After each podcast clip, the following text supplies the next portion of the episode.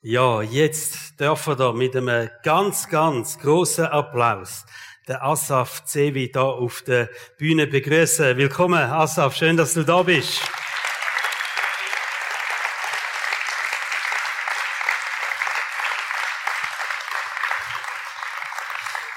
Hallo? Ich stelle mir jetzt ein paar Fragen, dass ihr ihn besser kennenlernt. Asaf, wie alt bist Da bin ich nicht vorbereitet. 39. 39, er sieht einfach so jung aus. Ich kann das beweisen. Ich habe extra einen Pickel mitgebracht. Ja, super. Bin noch in der Pubertät. Er wird nie ganz erwachsen, das habe ich auch das Gefühl. Aber Asaf, du hast ähm, zu drei Ländern Verbindung. Deine Verbindung zu Israel. Geboren, aufgewachsen, Identität, Staatsbürgerschaft und so weiter. Deutschland. Frau, Wohnort. wohnen, Wo- schlafen, Schweiz. schaffen, Steinemanns. Freunde. Ja, genau. er schafft äh, Kulturreisebüro, genau. Ähm, er ist ähm, Reiseleiter, aber das ist nicht deine ursprüngliche ähm, Beruf, den du gelernt hast, gell? Du bist Ja, erst war ich Landschaft, Landschaftsarchitekt. Nachher bin ich zum Reiseleiter ausgebildet worden. wie viel Reisen in Israel? 243. 200. Also ihr habt den besten Reiseleiter von Israel und er ist aber nicht nur einfach ein sehr guter Reiseleiter. Es gibt vermutlich noch viele gute Reiseleiter in Israel, aber er zeichnet sich durch ganz andere Sachen aus. Beispielsweise seine Kenntnis über die Bibel. Unheimlich, äh, was er alles weiß. Und wenn er mal etwas gehört hat, dann ist es gespeichert und dann ist es da. Also ähm, ganz cool. Und grundsätzlich einfach seine Liebe für das ganze Land. Er hat zwei Bücher geschrieben. Das eine Buch, Lass das Land erzählen. Das, was steht da drin genau, ganz kurz in einem Satz? Ein paar Worte. Ja, gut, ein paar Worte. Ja, 288 Seiten mit Worten. Ähm, ich werde im Vortrag am Ende drauf eingehen. Super. Das zweite Buch, das wird auch Ist genauso lang, genauso lang. steht aber was anderes drin. Wie denn sonst, wenn nicht gemeinsam? Genau, immer wenn wir Bücher vorstellen, ist ja Tradition, bis wir verschenken es auch. Wer will, lass das Land erzählen? Der Dani ist zuerst gewesen. Beim zweiten müsst ihr jetzt schreien, dass ich es wirklich höre, wer zuerst ist. Aber zuerst muss der Dani das Buch holen. Und dass wir wirklich unparteiisch sind, Asaf, du hilfst mir. Wer will das Buch, wenn denn sonst, wenn nicht gemeinsam? Wer zuerst da vorne ist, kann es haben.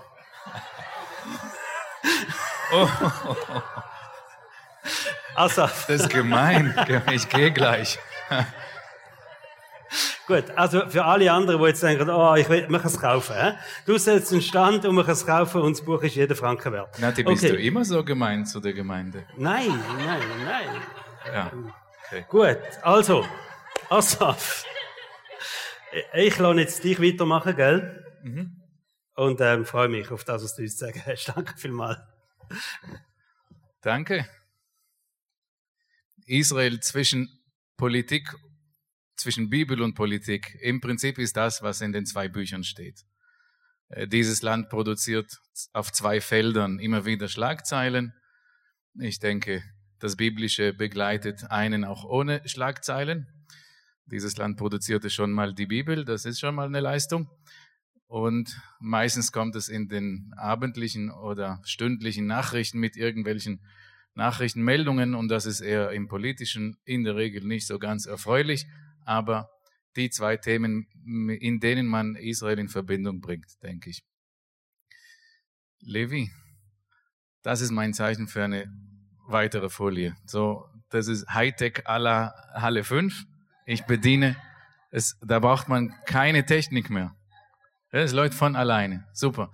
Ein paar wenige Eindrücke äh, von der Landschaft. Da sehen wir ähm, nicht so lange her. Ich, ich war bis zum letzten Montag noch in Israel mit zwei Reisegruppen und einer Lücke dazwischen. Und wir hatten so ein Wetter wie gestern. Gestern war es hier nicht so gemütlich, oder? So hatten wir, aber der Schneeregen kam so mit 80 Grad ins Gesicht über mehrere Tage. Israel ist nicht nur heiß und nicht nur trocken. Im Norden, wie wir hier sehen, äh, das kommt eigentlich jährlich vor oder auf Hochlagen, dass es auch richtig Winter geben kann, für eine kürzere Zeit, aber das, das meiste vom Land ist doch mediterran. Das sind so klassische Bilder, die wir sehen. Und weiter im Süden hört es auf mit dem Grün. Da hat man solche äh, Begleitpersonen und Landschaften, also eine richtige Wüste eigentlich, die etwas mehr als die Hälfte vom ganzen Land ist eine äh, fast baumfreie Wüste und auch fast menschenfrei. Und das muss man erklären warum das so aussieht, äh, warum das so vielfältig ist auf einer Fläche, jetzt mit allen Territorien, die unter israelischer Kontrolle sind, lassen wir die Politik weg zur Seite. Alles, was äh, unter israelischer Kontrolle liegt, das ist so ungefähr drei Viertel der Schweiz. Und auf drei Viertel der Schweiz äh, war das so vielfältig, von Schnee bis Wüste äh, und alles, was dazwischen liegt, das muss man erklären. Ich meine, die, die Schweiz ist schon auch selbst sehr vielfältig, landschaftlich, aber nicht so. Und zwar sieht äh, man auf der Karte, dass mehrere Klimazonen aufeinandertreffen. Sowohl äh, das Mediterrane, was man vielleicht äh, erstmal mit Israel in Verbindung bringt, aber im Süden, vom Süden aus kommt auch die Wüste und eine Savanne und auch eine Steppe. Und diese Klimazonen wie so ein Wirbel treffen aufeinander äh, über dem kleinen Gebiet von Israel. Und das sorgt natürlich für äh, Vielfalt. Und Landschaft, das ist nicht nur, ah, schön Landschaft, sondern welche Kultur entsteht in dieser Landschaft? Sind es Sesshafte? Machen sie Landwirtschaft? Sind es Nomaden? Ziehen sie immer weiter, weil es das Bleiben keinen Sinn macht? Und das über Jahrtausende. Das ist ein Übergang in, im Schnittpunkt zwischen diesen Welten. Und wenn wir auf die äh, Zeit Abrahams schauen, Abraham ist im Zweistromland ähm, aufgewacht eines Morgens und bekam den Auftrag, geh. Und dann geht er und am Ende kommt er äh, über Kanaan bis nach Ägypten. Das ist die Straße, die Route, die wir markieren müssen äh, mit Abrahams Biografie. Und diese Route führt wie so eine Straße zwischen ähm, durch Israel durch, durch, durch das Israel von heute oder in biblischen Begriffen Kanaan.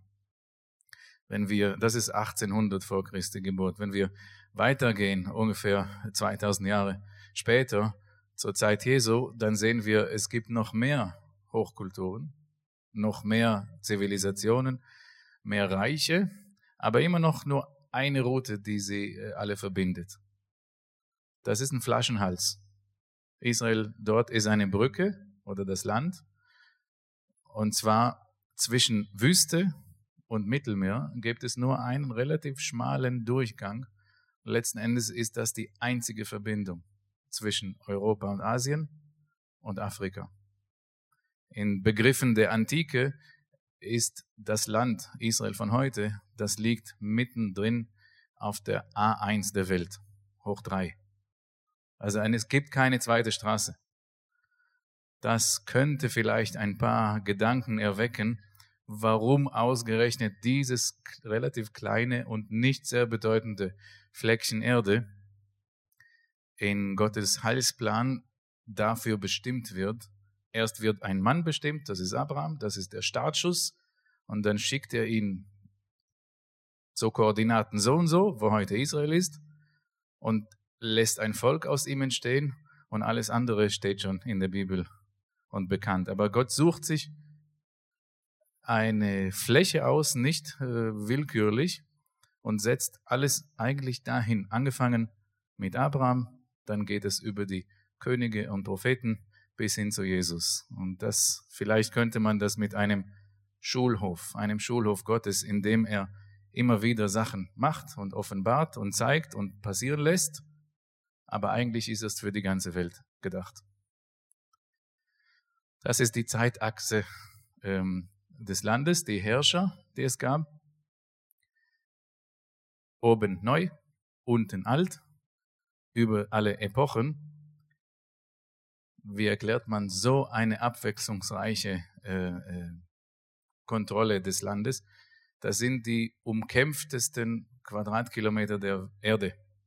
Also so, so ein kleines Gebiet hat die Herrschaft nicht so oft gewechselt weltweit wie dieses Land.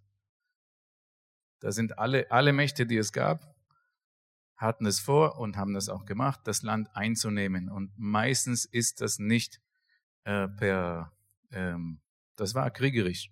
Das sind Eroberungen. Wahrscheinlich, nicht wahrscheinlich, es ist sicher, es hängt damit zusammen, dass das Land im Durchgang ist. Es, es ist nicht, dass all diese Reiche dieses Land unbedingt einnehmen wollten, aber sie mussten das, wenn sie andere Gebiete einnehmen wollten. Zum Beispiel will Rom Nordafrika einnehmen, dann müssen sie Israel einnehmen, sonst kommen sie nicht weiter. Schnittpunkt. Nabel. Der Startschuss Abraham, das könnte so ausgesehen haben. Das ist ein traditionelles Nomadenzelt in der Wüste. Und das ist eine berechtigte Frage, warum ausgerechnet äh, dort Abraham läuft und irgendwann sagt ihm Gott, das ist im 1. Äh, Mose 12, stopp, schau dich um, das ist es. Jetzt bist du angekommen. Er wusste ja nicht, wohin er geht. Ich werde dich in ein Land senden, das ich dir zeigen werde. Und dann kommt er in Kanaan und dann heißt es, da ist es, schau dich um. Das passiert heute äh, in, in ziemlich im, im Zentrum des Landes. Da liegt eine Stadt, die heißt Sichem in der Bibel. Ähm, bis dahin war der, dieser, dieser Flecken nicht so bedeutend. Aber stellen wir uns mal vor, in der Zeit, in einer Welt ohne Telefon, Zeitung, Internet, nicht mal eine vernünftige Post außer eine Brieftaube, wie haben sich Nachrichten übertragen? Wie, wie sind Nachrichten, Botschaften, Geschehnisse, Geschichten übertragen, natürlich von Mensch zu Mensch. Wenn das in diesem Land passiert, auch wenn das Land vielleicht so aussieht, dann mm, bist du recht in der zentralen Leitung an der A1 der Welt, dass die Nachrichten ganz schnell überall sind. Nicht irgendwo am Rande der Welt, wo es keinen interessiert, sondern mitten drin, wo alle durchziehen. Das könnte vielleicht eine Erklärung sein, warum ausgerechnet in diesem Land. Das war 1800 vor Christi Geburt. Jetzt sind wir auf äh, 1000 vor Christi Geburt. Eine Computersimulation für das Jerusalem von Salomon. Warum Salomon? Weil im oberen Teil vom Bild, da ist der Tempel zu sehen. Gott gibt einen Befehl, ich möchte ein Haus für meine Herrlichkeit bauen lassen. Aber David bekam den Auftrag. Er durfte den nicht bauen, den Tempel, weil er Probleme hatte sonst, aber sein Sohn Salomon und unter David sah die Stadt nicht viel anders aus, nur ohne den Tempel oben. Das ist der Beginn. Wenn vorher das Bild äh, vom Zelt den Startschuss der Sonderrolle Israels äh, meint, dann ist dieses Bild der Startschuss von Jerusalem. Jerusalem war bis dahin, spielte keine zentrale Rolle. Es kommt der Tempel hin in Auftrag Gottes und Gott möchte das. Übrigens auf demselben Hügel, auf dem Abraham seinen Sohn Isaac opfern sollte, wo er über, äh, geprüft wurde, auf demselben Berg. Das wird dann zum politischen Zentrum auch oder zum biblischen, anders gesagt, zum biblischen Epizentrum. Es ist nicht nur eine Stadt mit, natürlich ist Jerusalem auch heute eine Stadt mit Häusern und Straßen und Spielplätzen und Kauf- und Shoppingmalls. Du, du kannst auch äh, Fußball spielen im Stadion, aber Jerusalem ist viel mehr. Jerusalem ist eine Idee, Jerusalem ist ein Geist und das ist der Beginn. Dann überspringen wir zur Zeit Jesu und sehen dann den zweiten Tempel, zu der Zeit nagelneu, wahrscheinlich das achte Weltwunder. Die sieben waren schon abgeschlossen damals, aber die weltgrößte heilige Anlage überhaupt und übrigens bis heute die älteste, die durchgehend benutzt wurde als Heiligtum. Und auch das im Auftrag Gottes. Gott wollte es, bis er das irgendwann nicht mehr wollte. Und das ist in der Zeitenwende durch die Kreuzigung Jesu.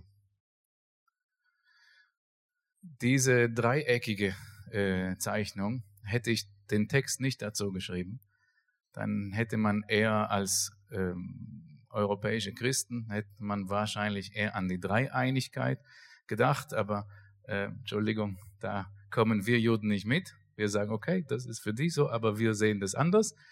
Für uns äh, gibt es einen roten Faden, es gibt mehrere rote Fäden, aber einen roten Faden, der durch die Bibel durchgeht. Und zwar haben wir dort, wenn wir über unsere Könige und Propheten sprechen, das ist nicht nur die aus dem Buch, die biblischen, sondern das sind unsere Vorfahren.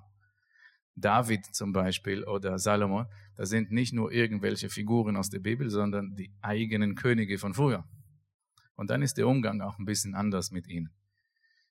Ähm, in dieser dreieckigen Beziehung äh, gibt es mehrere Bündnisse oder Bunde, ein Bund zwischen Gott, dem Land und dem Volk. Und im Prinzip, das wiederholt sich immer wieder, wenn wir es einfach zusammenfassen, dann gibt Gott dem Volk das Land, wenn sich das Volk daran hält.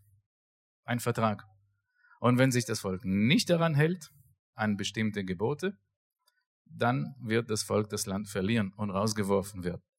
Da sind immer wieder Wegführungsprophetien, die dann in Erfüllung gegangen sind und auch Rückführung, die auch in Erfüllung gegangen sind. Und auf diesem, diesem ja, Vertrag im Dreieck tanzen wir seit ein paar Jahrtausenden. Diese Generation, ja, es ist äh, Buchenwaldbefreiung 1945.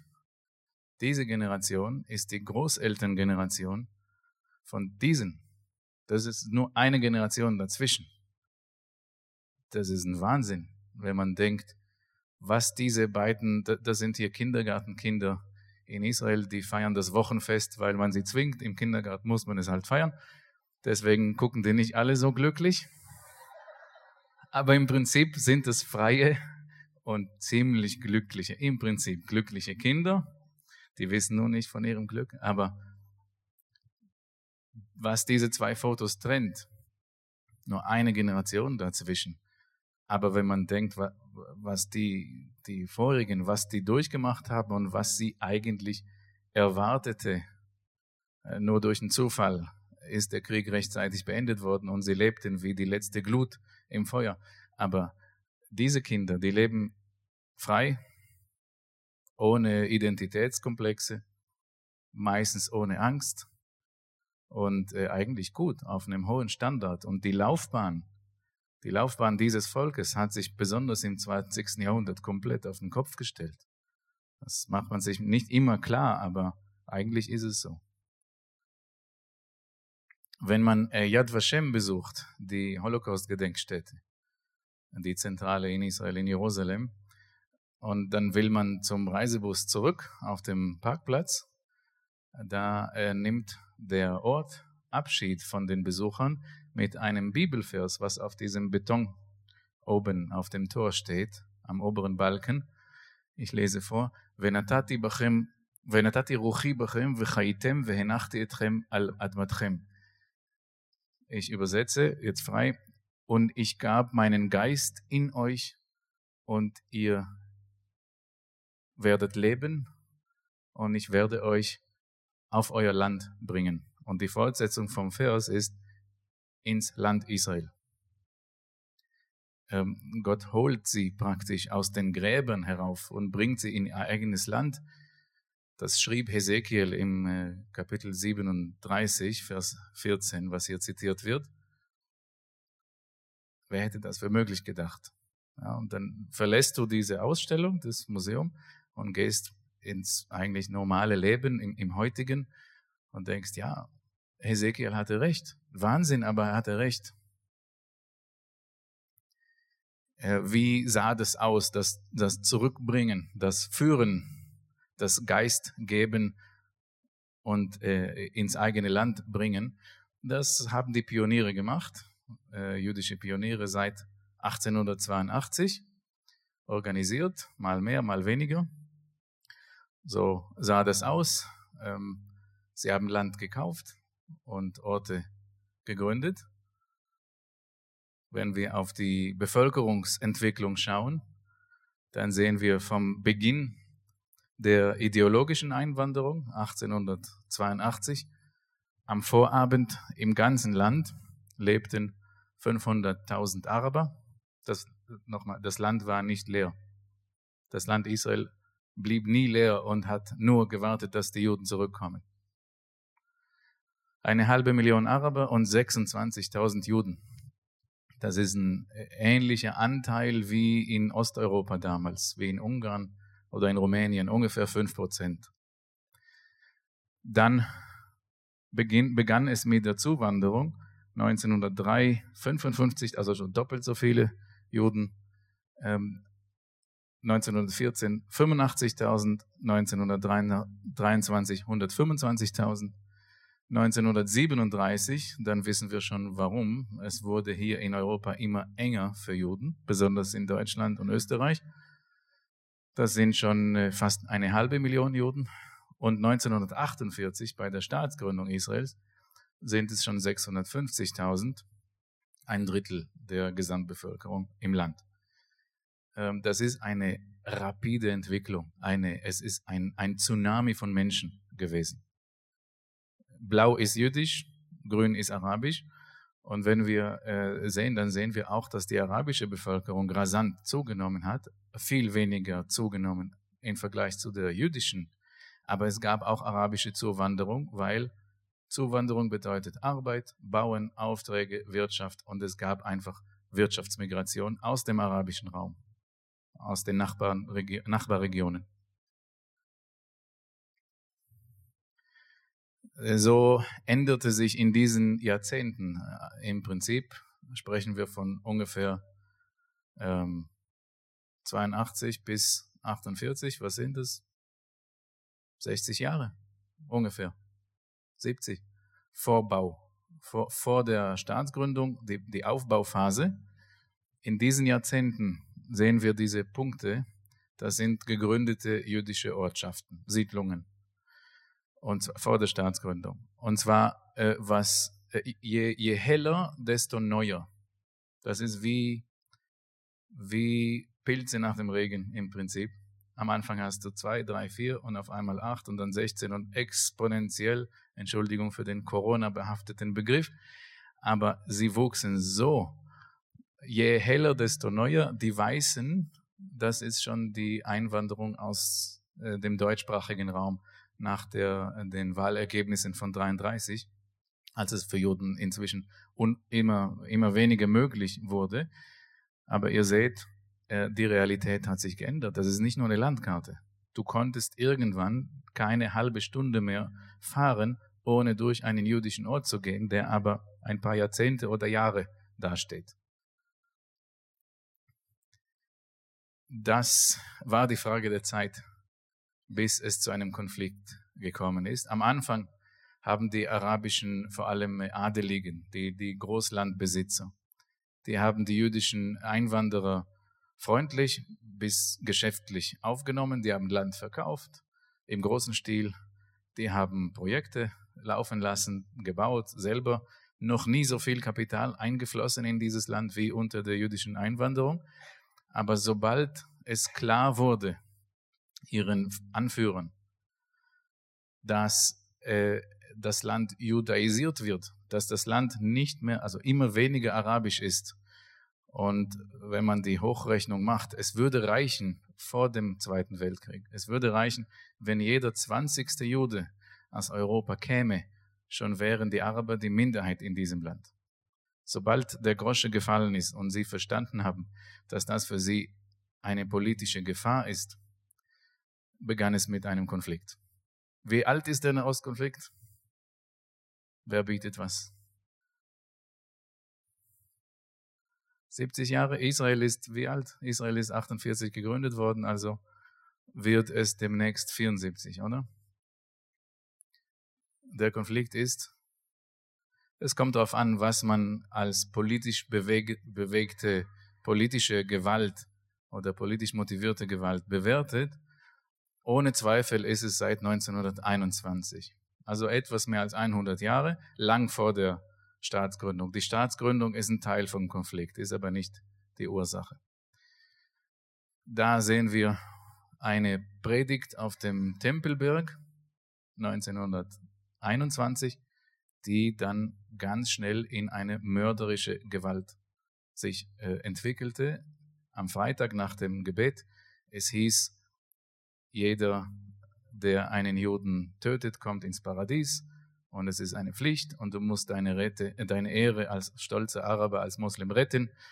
Und es äh, gab dann eine bös tödliche Gewalt nachher. Sie sind dann auf jüdische Quartiere in Jerusalem ins benachbarte Gebiet äh, geströmt mit Messern, Äxten, warmen Waffen, alles Mögliche, äh, Stahlstäbe.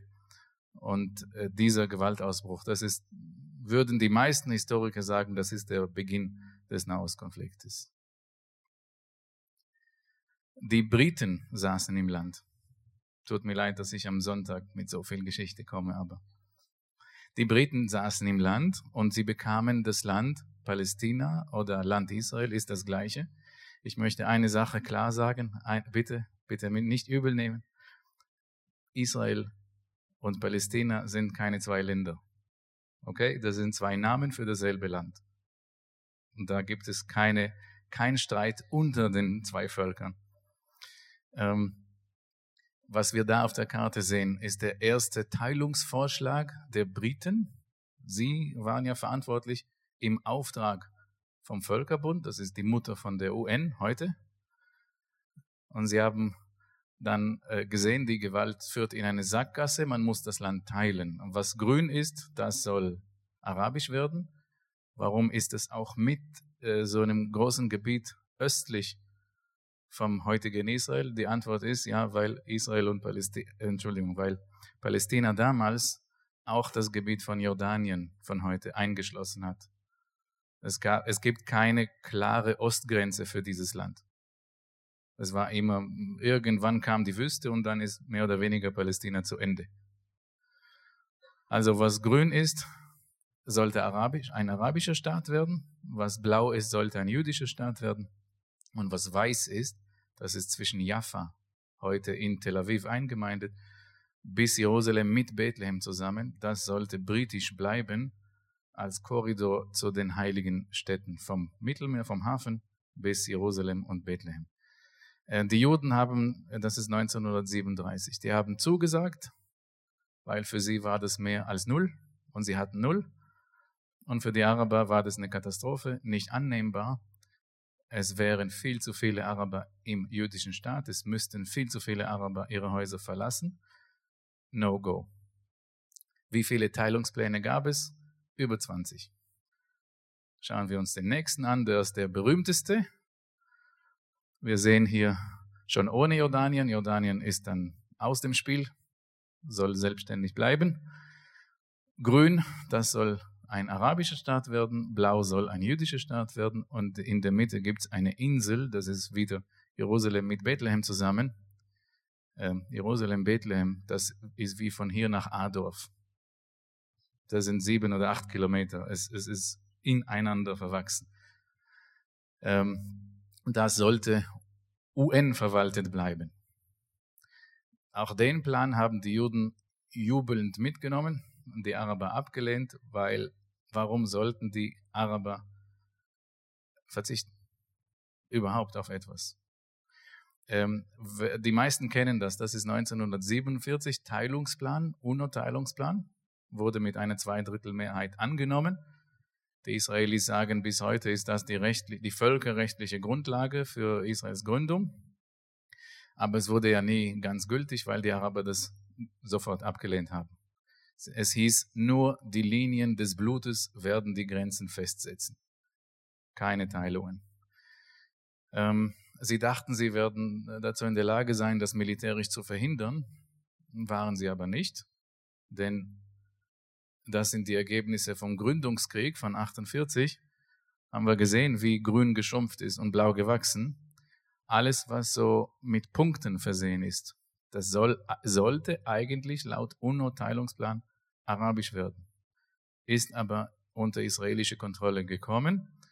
Und die jüdischen Streitkräfte haben eine bessere Arbeit geleistet als die arabischen, obwohl die arabischen äh, die Hilfe von äh, mehreren, von fünf bis sechs Nachbarstaaten erhielten, militärisch, ähm, ist das für die jüdische Seite doch äh, so ausgegangen. In diesem Gebiet, schauen wir mal auf die nächste Karte, in diesem Gebiet, was Israel wurde, 1948, 49 waren die Waffenstillstandlinien unterschrieben, fertig. Wir sehen viele Punkte, über 400. Das waren alles arabische Orte, die es nicht mehr gab nach dem Krieg. Entweder wurde die, die Bevölkerung, ähm, äh, ist sie geflüchtet, oder sie wurde vertrieben, oder sie wurde durch arabische Streitkräfte evakuiert. Es gab alle drei Möglichkeiten. Viele der Orte fanden die jüdischen Streitkräfte leer, als die ankamen, und sie mussten sie nicht militärisch erobern. Äh, die Hühner liefen noch rum, weil die Einwohner dachten, sie kämen in zwei, drei Wochen zurück. So, es ist Krieg, du weißt nicht, was morgen kommt. Sie haben, äh, wollten aus Angst, aus der Gefahr wegkommen und sie kamen nie wieder. Und in diesem nie wieder, ganz schnell, hat Israel meistens die Häuser abgerissen damit es keine Möglichkeit gibt, zurückzukehren. Und das ist die große palästinensische Katastrophe. Nakba heißt es auf Arabisch, Katastrophe. Ähm, wenn man einen Palästinenser fragt, egal wen, was ist das größte Problem? Wo ist die, wann war die palästinensische Katastrophe? Dann sagen sie, keiner, keiner sagt, ähm, Moment, wir müssen einen Sprung 19 Jahre später machen. 19 Jahre nach dem Gründungskrieg hat Israel auch die grünen Gebiete erobert, den Rest im Sechstagekrieg. Und hier in Europa sitzen die meisten und denken, ja, Israel besetzt das Grüne, das grüne Große in der Mitte heißt Judäa und Samarien oder Westbank oder Westjordanland ist das gleiche. Und das kleine links Gazastreifen. Israel hat es erobert und hält es militärisch besetzt und das ist das Problem. Aber kein Palästinenser wäre damit einverstanden. Das ist nur der letzte Nagel im Sarg gewesen der palästinensischen Nationalität oder Nationalbewegung. Die große Katastrophe war 48. Israels Gründung. Über 400 Orte zerstört. 700 bis 720.000 Menschen haben ihr Haus verloren. Die Hälfte sind Flüchtlinge geworden die Hälfte der arabischen Bevölkerung von damals. Wer das nicht versteht, versteht den Konflikt nicht. Wie lange Zeit habe ich noch?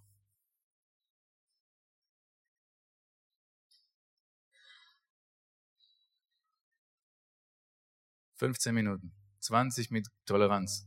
So, so lange brauchen wir nicht. 15 reicht. Ja. Ihr seid so viele und so leise. Das wäre mit Israelis nicht denkbar. Die sind unmöglich. Die, die benehmen sich einfach nicht. Ja, ja, generell, es gibt, ja, ich bin sehr beeindruckt von dieser Zivilisation. Versuch das mal mit, mit Israelis zu machen, da kommst du nicht weiter. Da ruft dir einer seine Meinung rein und der dritte seine Zweitmeinung, ja. Aber wir arbeiten hier nicht mit Meinungen, gell? wir arbeiten mit Fakten. Und jeder soll sich ein eigenes Bild machen. Wir haben im Biblischen begonnen und sind in die nachbiblische und moderne Zeit übergegangen, ohne dass ihr gemerkt habt. Gell? Hier, was hat Israel mit dem Rest, was, was es erobert hat, gemacht? Äh, unterscheiden wir zwei Sorten von Annektieren. Annektieren heißt, das gehört mir offiziell. Israel hat nie diese Gebiete annektiert, de jure also rechtlich gesehen im Parlament, ist das bis heute, was da eingekesselt ist. Also Westjordanland oder wir sagen Judäa und Samarien und Gaza. Israel hat es nie für ein Staatsgebiet, für sein Staatsgebiet erklärt. Aber de facto ist es längst, praktisch ist es längst äh, annektiert worden, weil ähm, es leben heute dort Israelis ziemlich viele. Die Punkte sind israelische Siedlungen, Ortschaften. Die haben verschiedene Farben, weil hell ist die ersten Jahrzehnt, also im ersten Jahrzehnt nach der Eroberung von 67 bis 77. Dann gab es in Israel das gegründet in diesem Jahrzehnt. Und da sehen wir, das ist eigentlich nur vereinzelt im Jordantal. Das ist das Gebiet da über dem Hellblau vom, vom Toten Meer und rund um Jerusalem. Nicht tief im eroberten Gebiet. Und dann gab es in Israel eine rechte Regierung nachher und die haben das dann äh, geöffnet und nicht nur eingeschränkt. Und so wurden auch die anderen Siedlungen nach und nach gebaut. Heute gibt es ungefähr 100 davon plus 130 Außenposten. Offiziell keine Siedlung. Also man gründet einen Ort als vielleicht zwei Kilometer entfernt vom anderen, als Tochter, als äh, Außenposten halt, als Stadtteil. Und irgendwann, wenn das groß genug ist, sagt man, ah, das ist jetzt eine eigenständige. So kann man sagen, es äh, werden keine neuen Siedlungen gegründet und praktisch kann man sie gründen. Ähm, Im Gazastreifen, was wir da sehen, am Mittelmeer, unten, links, äh, die gibt's nicht mehr, weil Israel seit 2005 alle 30 Stück geräumt hat. Das ist die geopolitische Realität in diesem nicht annektierten Gebiet. Wir sehen hier viele Inseln wie so ein Flickenteppich. Und zwar, was dunkelblau ist, kontrolliert Israel ganz, aber es ist kein Staatsgebiet, offiziell. In diesem Gebiet sind alle Siedlungen im dunkelblau. Und dann gibt es weiße und grüne Inseln.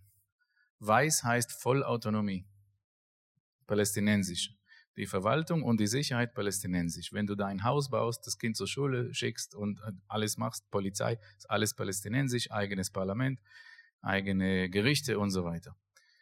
Und grün heißt Halbautonomie. Die Verwaltung ist wie in den weißen Gebieten palästinensisch, aber die Sicherheit ist israelisch. Das Gebiet ist aufgeteilt, es sollte temporär sein für fünf Jahre, seit den Friedensverträgen von 1993 dieses, diese fünf Jahre dauern 30 an. Äh, ein paar Eindrücke von einem Vollautonomiegebiet, das ist Ramallah, Downtown. Ramallah, äh, Hauptsitz der Autonomiebehörde, direkt an Jerusalem, also eigentlich kann man sich zuwinken oder rüberlaufen. Ähm, Ramallah, eine relativ, also für ihre Verhältnisse eine relativ moderne Stadt, da kannst du sogar in einer Kneipe auf der Straße Bier trinken, was darauf zurückzuführen ist, dass es auch ein paar Christen dort gibt. Ansonsten wäre es nicht denkbar. Ihr lacht. Warum? Christen trinken Bier, ja, aber Moslems nicht. Das ist der Punkt. Das ist ein zweifellos arabischer Ort Kfar Kassem heißt es, aber es ist in Israel. Im Gebiet, was seit 48 Israel ist. Das heißt, seine Bewohner sind israelische Staatsbürger, so wie ich. Gleich Ausweis, gleiche Rechte, gleiche Pflichten, zumindest in der Theorie. Oder fast alle Pflichten, die müssen nicht ins Militär. Das ist Nazareth. Nazareth ist im 48er Land, nicht im nicht annektierten Land. Nazareth ist praktisch nicht besetzt, aber Nazareth ist die größte arabische Stadt in Israel. Im Ballungsraum 220.000. Ähm, es gibt dort Christen, äh, inzwischen die Minderheit, aber so sieht es dann aus. Und im oberen Teil im Bild sehen wir modernere Häuser und mehr Grün. Das sind dann ist eine jüdische Ortschaft, die direkt Obernazareth heißt, hieß das. Die haben den Namen gewechselt, aber das ist dann äh, direkt ineinander verzahnt. Ursprünglich jüdische Bevölkerung, heute sind 40, 45 Prozent von Obernazareth auch Araber, weil die auch, die, die kaufen Wohnungen und die brauchen ja auch Wohnraum. Aber es sind alles israelische Staatsbürger. Dass die eigentlich historisch gesehen Palästinenser sind, Araber, stimmt. Aber seit 48 sind sie im Staat Israel. Das ist ein jüdischer Ort für die ungeschulten Augen unter euch. Wer das Land noch nicht kennt, ähm, wenn, sobald es westlich aussieht, ob Südeuropa oder äh, Amerika, äh, dann sind das Juden. Wenn es orientalisch aussieht, arabisch. Dieser Ort, äh, ich weiß nicht, wer, wer eine, eine Vorstellung von einer israelischen Siedlung in Judäa und Samarien hat, äh, beziehungsweise Westjordanland, ähm, oft sind die Vorstellungen, ja, so vier Bauwagen und noch eine Ziege und ein Auto. Das ist eine Siedlung. Ariel zum Beispiel. Mit 20.000 Einwohnern und im Hintergrund sieht man die Uni. Das ist die zweitgrößte Siedlung, israelische Siedlung im 67er Land. Ähm, die heißt Beitar Elit. 70.000, hm, schätze ich. Wer, wer denkt, wer aus Europa in Europa sitzt und denkt, ja, die müssen doch die Linie irgendwie klar gestalten und dann müssen die Israelis weg und so. Schaut euch das an. Wer von euch denkt, dass das geräumt wird? Bitteschön. Äh, hier sehen wir einen, äh, jetzt machen wir einen Test. Ist das im Vordergrund äh, unten, ist das jüdisch oder arabisch? Jüdisch. Woher wisst ihr das? Beeindruckend. Fachleute in fünf Minuten.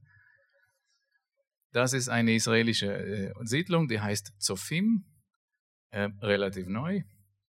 Und dann sieht man, äh, wenn man mit dem Blick nach hinten geht, sieht man einen langgestreckten Ort, das ist die nächste israelische Ortschaft, Alfei Menashe heißt sie, weiß nicht, 15.000, 18.000, sowas.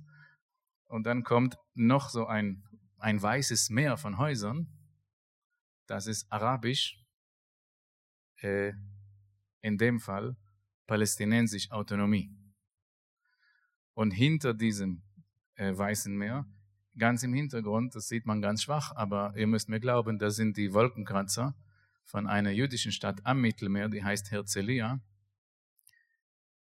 Wir sind ineinander verzahnt, verflochten bis geht nicht mehr. Und das ist nur räumlich. Wie ist das wirtschaftlich? Vom palästinensischen Bruttoinlandprodukt Export geht etwas mehr als 85 Prozent an den israelischen Markt.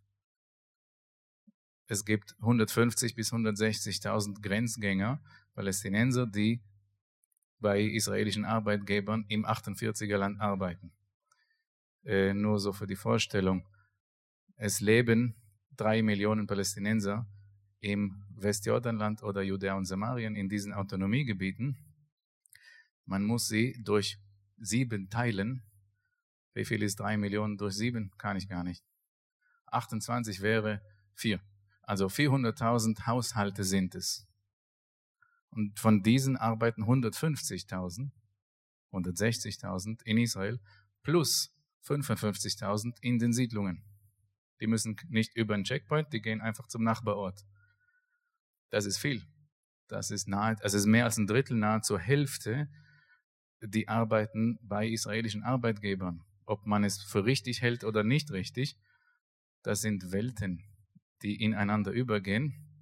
Und für die Vorstellung, die Schweiz und Albanien im Bruttoinlandprodukt, das ist das Sechsfache der Unterschied, wirtschaftlich gemessen.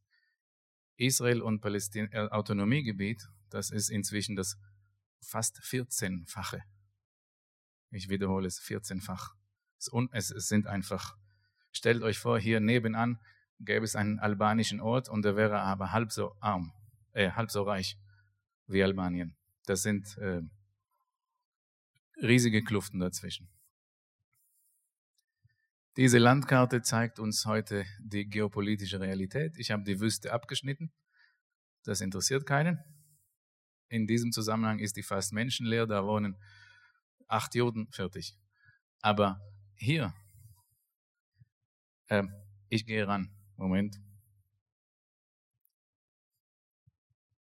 Wir sehen hier Orte Blau, das ist jüdisch. Grün, arabisch.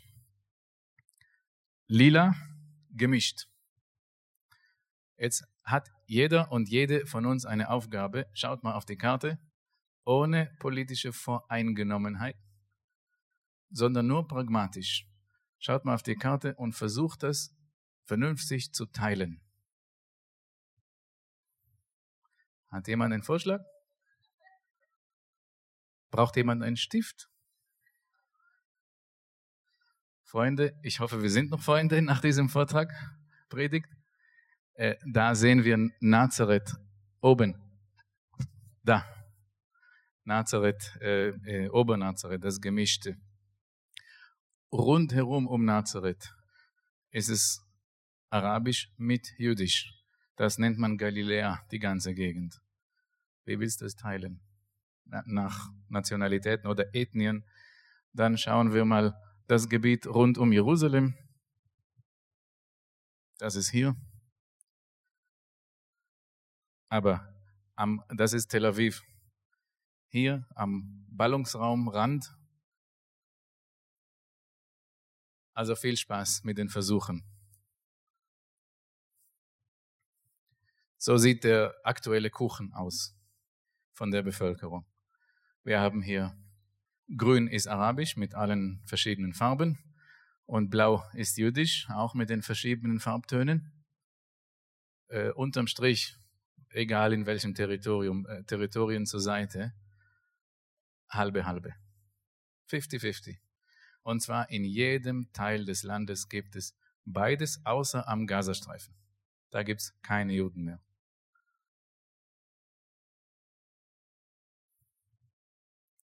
Das ist Jerusalem. Weiß ist die Altstadt. Wenn wir die Waffenstillstandlinie nehmen, die es gab zwischen 48 und 67, also wenn man das zum Heiligtum macht, wie man das Land teilen soll, dann ist die gesamte Altstadt im arabischen Staat.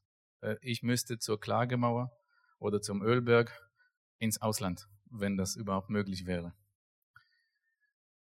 Äh, wir sehen hier wieder in den gleichen Farben, grün arabisch, blau jüdisch, mit dem ganzen Ballungsraum drumherum. Hat jemand hier einen Vorschlag? Wie man das, so, dass zumindest eine Seite halbwegs zufrieden ist. Wie man das auseinandernehmen soll. Die Antwort ist, es geht nicht. Es geht nicht aus mehreren Gründen. Und eine kleine äh, etwas hinzugefügt, ähm, Im Land selbst glaubt keiner mehr, dass man das Land teilen kann.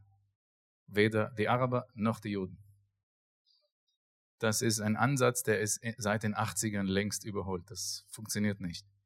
Hätte auch nie funktioniert und wäre für die Palästinenser nie eine Lösung gewesen. Zur Erinnerung, das Problem ist 48, nicht 67, nicht die Resteroberung. Ähm, das ist ein ganz anderes Thema. Gell? Aber in den letzten zwei, zweieinhalb Jahren, ähm, wir hatten, ich bin ja im, im Reisen tätig. Wir hatten keine Reisen. Erst seit November geht das wieder. Und so, ich war schon privat als Israeli, ging es immer wieder. Nach Israel kannst du gehen, konntest du eigentlich immer gehen, bis auf ganz kurze Ausnahmen. Aber ähm, Israel meldete sich hier immer und jetzt in einem ganz neuen Thema. Wer die Zukunft der Pandemie sehen wollte, hat nach Israel geschaut und dann kam es so sechs bis zwölf Wochen später hier genauso. Mit kleinsten feinen Unterschieden. Aber im Prinzip war Israel dort ein Vorreiter und hat ein Rad erfunden, manchmal ein ganz schlechtes Rad, aber erfunden. Ähm, da sieht man eine Impfaktion am Strand mit dem Impfmobil. Ähm, halt wenn Mohammed nicht zum Berg kommt, bringt man den Berg zu Mohammed. Ähm, ich erzähle euch nach diesem Corona-Ewig-Thema, ähm, ich fuhr vor wenigen Tagen Auto und habe mein, ähm, mein Autoradio war auf Deutschlandfunk, DLF. Viel Gerede, ganz viel Gerede. Und sie redeten über das, und zwar äh, der deutsche irgendwas, Wirtschaft oder Verteidigung, weiß ich nicht. Da kenne ich mich nicht aus. Aber ich habe gehört, die wollen die israelischen Abwehrraketensysteme kaufen für Deutschland im Zusammenhang mit Russland. Okay, dachte ich schön, also wir werden reich. Dann kam das nächste Thema, Levi, auch die nächste Folie. Ja, das ist Naftali Bennett, der jetzige Premierminister in Israel. Der ist gerade in diesem kleinen klaustrophobischen Jet ähm, von Moskau, also er kam von Jerusalem nach Moskau, von Moskau nach Berlin und Retour. Es war im Zusammenhang mit Vermittlung Und immer wieder wiederholen die Ukrainer das. Ähm, die Israelis sind ein, könnten, sollten ein Verhandlungs, äh, ein, ein, ein Vermittler sein, nicht Verhandler, Vermittler, weil sie neutral sind beiden Seiten gegenüber. Ich habe den Sender gewechselt, weil ich es nicht mehr hören kann. Auf SRF irgendwas, weiß nicht die Nummer, aber auch viel Gerede. Welcher ist das mit dem Sprechen? Aktualitäten. Eis. Ja, SRF Eis. Und da, als wäre der Bericht vom Deutschlandfunk unterbrochen, geht es einfach weiter. Ich dachte, das ist eine persönliche Wolke über mir mit so einem Bennett-Vermittler. Äh, dann kommt, ja, hat einer, ein Schweizer, einen Beitrag geleistet. Israel macht das, was die Schweiz machen sollte. Und wir haben unsere Chance verpasst mit äh, neutral. Also, okay, ich habe weitergeklickt, im Ernst. Und dann kam Levi. Dann kam, danke, dann kam äh, äh, das. Israel ist das Land inzwischen mit dem meisten Erdgasvorkommen unter Mittelmeer im Meeresboden, aber noch im israelischen Wirtschaftswasser. Und in der Tat kamen Überlegungen, wie kann man das in einem dritten Sender, fragt mich nicht, was für ein Sender, aber die Deutschen möchten von Israel Gas kaufen und das könnte über die Türkei laufen. Türkei. Ich dachte, so, jetzt, jetzt mache ich das Radio aus, weil Israel mich verfolgt in allen Nachrichten. Und es wurde mir klar, ja, also, erstmal, wir sind süchtig. Wir sind süchtig, im Mittelpunkt zu stehen. Immer gerne Corona, Gas, Putin, was auch immer. Ähm, Anschläge, Abwehrraketen. Ja, aber es zeigt auch, ja, äh, warum warum ist dieses Land so äh, immer so im, mitten im Geschehen? Äh, mitten im Krisenherd produziert es aber auch schon mal spannende Schlagzeilen. Es genießt so viel Aufmerksamkeit wie kaum irgendein Land sonst. Und ich kann es beschreiben, aber vernünftig erklären kann ich es nicht. Vielleicht hängt es auch noch mit dieser Sonderrolle dieses Landes oder dieses Volkes besser gesagt, weiß ich nicht. Da bin ich nicht aus der Sorte, die sofort sagt, jawohl, das ist das Biblische, das ist so, geht's in Erfüllung, Israel ist äh, im, im, Mittelpunkt und, und die Endzeit beginnt, ich ticke nicht so, ich bin da viel monotoner und vorsichtiger und langsamer und mehr Kopf gesteuert, aber das ist auffällig. Abschließend, ähm, wir hatten zwei Standbeine gehabt, zwei Themen. Einmal die biblische Sonderrolle, ohne Israel keine Bibel, und einmal äh, politisch, und zwar der verfluchte Nahostkonflikt über 100 Jahre. Ähm, und das sind zwei Themen, die mich als, als Person äh, so stark motivieren, seitdem ich mich überhaupt an mich erinnern kann oder ans Leben. Die ersten Erinnerungen haben oft schon mit solchen Themen zu tun. Und äh, es war immer die Frage der Zeit, wann wann schaufele ich die Zeit frei für Bücher schreiben. Und das ist das, äh, was vor einem Jahr erschienen ist, im März 21. Aber es ist, bitte, es ist nicht während Corona geschrieben worden. Es ist nicht der Reiseleiter, der nichts mehr zu tun hat und nur noch schreibt, sondern es ist schon längst vorher passiert. Und eigentlich habe ich ein nächstes Buch, gleich, noch nicht, Levi, noch nicht, das ist eigentlich mein zweites. Also das erste, was erschienen ist, aber ich wollte nicht mit dem zweiten starten.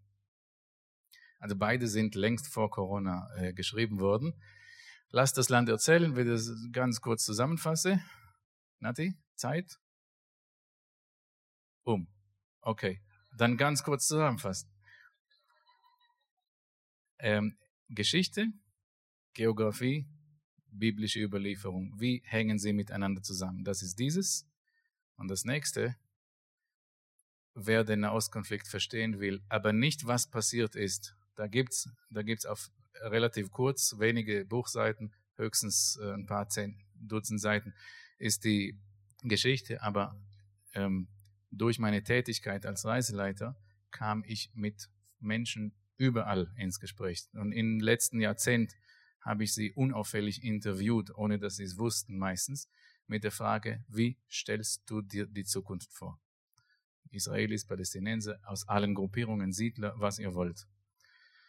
Wer sich dafür interessiert, das steht in diesem Buch. Ich bin nachher um die Ecke äh, mit Büchern da. Tschüss.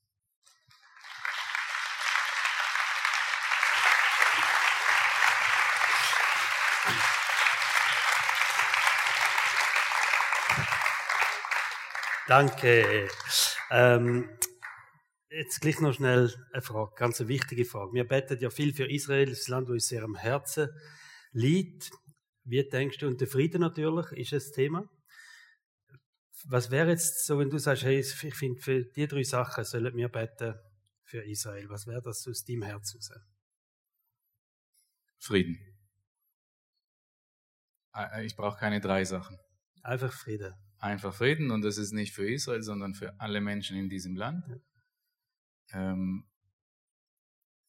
der, die, die jüdische Nationalbewegung, der Zionismus, der hat unheimlich viel geschafft. Der hat aus dem Nichts alles gemacht, aber eine Sache fehlt noch.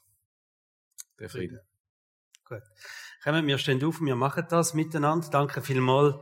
Asaf, wir geben dir nochmal einen Applaus und du darfst wieder am Platz gehen. Merci vielmals.